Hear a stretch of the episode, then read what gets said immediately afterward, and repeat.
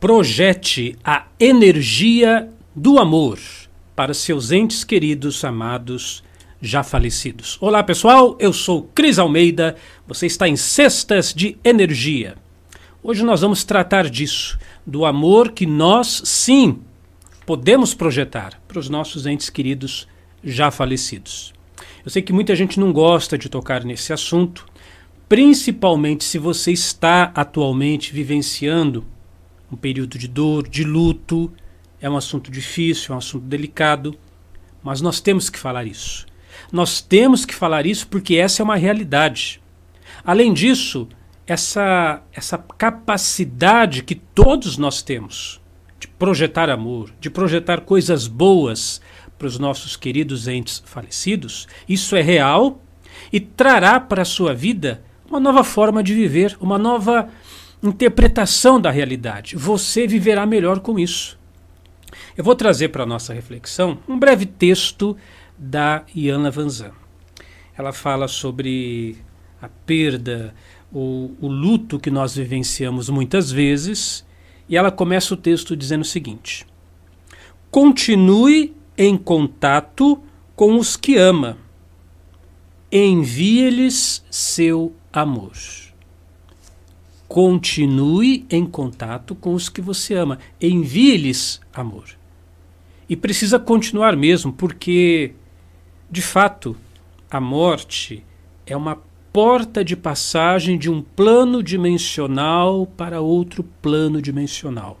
Sinto muito, sinto muito mesmo se você ainda não consegue perceber essa realidade, mas para mim isso é um fato inquestionável. Para mim essa é uma das questões que não tem mais discussão. É assim que acontece. Não por causa de uma teoria, por causa de uma doutrina, por causa de um livro que eu li, por causa de vivências que eu já passei na minha vida. Isso é um fato inquestionável. Projete energia do amor para as pessoas que você ama. Mas, Cris, como é que eu vou fazer isso? Como é que eu vou projetar essa energia? Primeiro você tem que saber o seguinte: seus entes amados, seus entes queridos já falecidos, eles já estão fazendo isso por você. Pode ter certeza. Se eles estão num plano espiritual elevado, se eles estão num plano espiritual onde há um certo esclarecimento, eles já estão fazendo isso por você. E você pode devolver essa energia. Como? Por meio de uma prece sincera, quando você fecha seus olhos, se concentra na imagem dessa pessoa, desejando o melhor para ela. Você pode também, um outro exemplo, você não conhece aí o pessoal que pratica o reiki, né? tem os reikianos, tem aquelas técnicas de reiki à distância, onde você visualiza a pessoa e projeta energia boa, energia do amor para essa pessoa. Você pode projetar a energia do reiki como exemplo, tá? Para esse ente querido, tem problema nenhum. Ou você nem está acostumado a rezar, fazer sua prece, você não conhece reiki, não conhece nada, você ainda pode fazer. Você pensa na pessoa, tem uma imagem vívida, clara dela na sua mente e fulano, beltrano, fulana, beltrana, desejo para você o melhor, que você seja muito feliz, que você avance nessa sua trilha espiritual, que você continue é, avançando nessa jornada de, de evolução, de felicidade, de amor. Desejo todo o bem para você. Você pode fazer isso sim, tem problema nenhum. E aí o texto continua: use as recordações do tempo em que vocês viveram juntos, como um estímulo para continuar crescendo. Prestou atenção no que está dito aqui? Use as recordações que você guarda aí no seu coração, na sua mente, como um estímulo. Como um estímulo para você crescer, para você evoluir, para você avançar. Porque normalmente, é, eu até tenho assim. Às vezes eu fico meio com as palavras amarradas, porque eu não quero ferir os sentimentos de ninguém aqui. Eu sei o que é um luto. Esses tempos atrás, meu pai faleceu nossa família ainda está de luto pela perda do meu pai. Agora, há semanas atrás, agora, duas, três semanas atrás, meu tio paterno faleceu. Agora, semana passada, meu tio, do lado da minha mãe, faleceu. Então, a nossa família está em luto. Eu sei o que, que é isso. Mas nós precisamos colocar isso em prática, utilizar as recordações, principalmente as boas recordações, os bons momentos, os momentos em que nós rimos juntos, os momentos que nós tivemos coisas boas acontecendo na nossa vida, como estímulo para continuar crescendo, evoluindo. Sabe por quê? Porque o seu ente querido já falecido, pode ser seu pai, sua mãe, seu filho, sua filha, seu tio, seu cônjuge, não importa quem seja, com certeza ele quer ver você muito bem. A morte, tal como a conhecemos, acredite, é uma ilusão. É uma ilusão. A gente fala, o fulano morreu, enterrou tal, mas a morte é uma ilusão. Eu costumo fazer outra associação. A morte é como se fosse um avião ou um ônibus que você entra no ônibus, sai desse lugar e vai para outro lugar. Então você sai do plano que nós chamamos plano terrestre vai para um plano espiritual. Mas essas dimensões, elas se interpõem, elas estão acontecendo todas no mesmo instante. E essa pessoa que agora está num plano de espiritualidade diferente do nosso, ela quer o seu bem. Ela quer que você progrida. Agora imagine você, né? Você está vivenciando luto, respeito isso, como eu também estou em, em período de luto, mas você fica muito para baixo, todo deprimido. Tem gente que para de tomar banho, para de se cuidar, não quer mais saber de comer, abandona a própria vida, deixa tudo de lado, para de fazer as coisas, entrega os pontos, como se diz, né? Entrega os pontos, não quer saber de mais nada, desistiu da vida. Eu pergunto para você, seu ente querido falecido, ele quer te ver assim? É claro que não. Ele quer você bem. Ele quer ver você voltar a sorrir. Você precisa entender isso hoje. Seu ente querido falecido, que não morreu, ele continua vivo, ele quer ver você voltar a sorrir. Então você pode utilizar essas recordações das coisas boas, principalmente já vivenciadas, como um estímulo para continuar crescendo, porque acredite, ele, ela, já falecido, ele continua crescendo, continua evoluindo, continua avançando na trilha espiritual dele. E aí o texto diz: sempre se lembre de enaltecer a maneira especial com que aqueles que você conheceu e amou influenciaram sua vida. Isso é honrar, né? A memória das pessoas que conviveram conosco. Isso é muito bonito.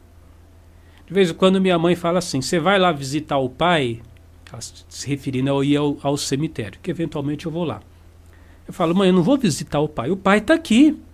Ele frequenta a nossa casa, ele está aqui. Lá está, lá estão os restos mortais do pai. A gente constrói uma sepultura, um túmulo, igual no túmulo do meu pai foi enterrado ele e foi enterrado o irmão dele, meu tio, agora recentemente. Os dois estão lá, na sepultura, a lápide e tudo mais. O que, que é aquilo? Aquilo é um lugar de honra. Nas cidades, por exemplo, não tem as estátuas, a estátua do fundador da cidade, a estátua do fulano de tal que inventou não sei o quê. O túmulo, a sepultura, é só isso pega seus restos mortais, materiais físicos desse ente amado, vamos depositar ali, e é um local de honra. Agora, a presença dessa pessoa, ela não está lá no, no, no cemitério, está no plano espiritual que permeia todas as coisas. Então eu falo para minha mãe, eu não vou lá visitar o pai. O pai que vem nos visitar e a gente está aqui com ele, convivendo com ele. Só que ele está no outro plano. Lá eu vou prestar uma homenagem prestar uma homenagem no lugar de honra que foi construído para ele. Só isso. E aí, o parágrafo, o texto que eu quero ler, termina assim: Suas recordações, as recordações né, que você teve com essa pessoa tão querida, tão amada, tão cara para você, suas recordações são a vitória da vida deles sobre aquilo que chamamos de morte são a vitória da vida deles sobre aquilo que chamamos de morte. Porque, como disse e repito aqui, a morte é uma ilusão. Ah, mas como é que você pode falar isso, Cris? Como é que você tem essa certeza? Meu amigo, minha amiga, veja só. Eu não estou apresentando teorias, doutrinas, teologias. Eu estou falando da minha vivência. Tive a minha busca, a minha procura, a minha senda no caminho da espiritualidade e encontrei. Se você ainda não tem essa percepção, eu recomendo, procura. Vai procurar, vai pesquisar. Não está escrito lá nos evangelhos? Quem procura, acha. Todo aquele que bate na porta, a porta vai se abrir. Você tem que procurar, claro. Você pode fazer isso de forma livre, independente, trilhando seu próprio caminho de cultivo espiritual, através das suas meditações, através da sua busca sincera. Você pode buscar apoio dentro da, da esfera dogmático-religiosa que você já pratica, já participa. Por exemplo, se você é católico, então você procura lá, por exemplo, os textos do Padre Pio, Santa Gema Galgani, Santa Teresa d'Ávila, são santos dentro da tradição católica que têm grande acesso e, e, e uma, um contato muito interessante com o plano espiritual. Ah, eu sou espírita. ok, procure lá as obras de Emmanuel, as obras de André Luiz, etc. Né? dando um exemplo. Ou seja, qualquer que seja o segmento, eu poderia ficar citando todos aqui. Você pode fazer essa busca espiritual de forma solitária, através da sua concentração, da sua meditação, ou através da, da, da, das, das suas próprias crenças ou daquele, daquela agreminação religiosa que você gosta de seguir. Não tem problema. Aqui não estamos defendendo nada. Pessoal, eu não sou pastor, eu não sou padre, eu não defendo nenhuma religião, nenhuma doutrina, nenhuma, nenhuma teologia, mas eu quero que você faça a sua vivência própria e compreenda isso que para mim já deixou de ser teoria há muito tempo. Hoje, para mim, é um fato.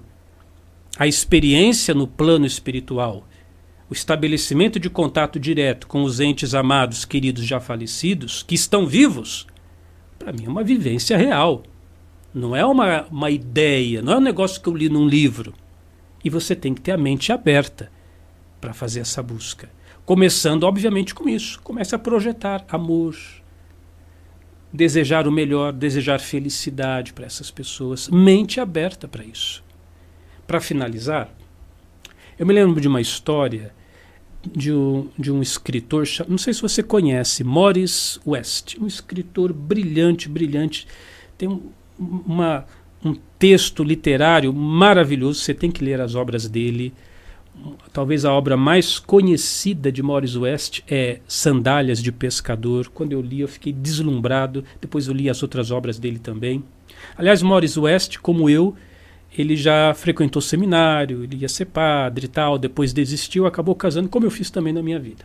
Bom, e ele tinha uma esposa, um filho, e numa, o filho adolescente, interessante, né? Os adolescentes sempre com seus questionamentos, o adolescente sempre contestando as verdades estabelecidas. E o filho dele falou: Eu não acredito em Deus, não acredito em espiritualidade, para mim morreu, acabou, é isso aí. E Morris West falou para ele: Filho, é o seguinte. Você refletiu, você pensou, você fez suas ponderações e você chegou a essa conclusão. Quer saber? Tudo bem. Tudo bem. Eu só te peço uma única coisa.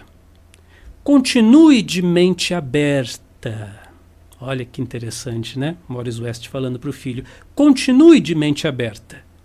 Porque assim como você refletiu, você ponderou, você pensou e chegou nessa conclusão, continue pensando, continue refletindo. Quem sabe daqui um tempo você já vai ter uma outra ideia, uma outra percepção. Isso é o que é o bacana, pessoal. Tá? Isso que é bacana, a gente ter essa mente aberta, porque, na verdade, eu posso dizer isso tranquilo, tranquilo. O modo como eu vivo, meus valores, minhas prioridades, aquilo que é ou não é importante para mim, as minhas buscas mudaram radicalmente quando eu mergulhei de fato numa compreensão espiritual vivencial que, que eu quero dizer com isso? Quando eu saio da teoria e vamos na prática ali, a minha vida agora vai ser colocada à prova. O que, que é realmente esse contato? E eu comecei por aí, na perda de pessoas que me eram muito caras, meus mestres que já partiram, já faleceram, pessoas que eu tinha um carinho muito grande, um amor muito grande depois da perda de meu pai, também há pouco tempo está dentro desse dessa busca toda. Eu decidi não, eu vou fazer a vivência da espiritualidade de uma forma concreta. E eu comecei por aqui, desejando amor, paz, felicidade, desejando o melhor para os meus entes queridos falecidos.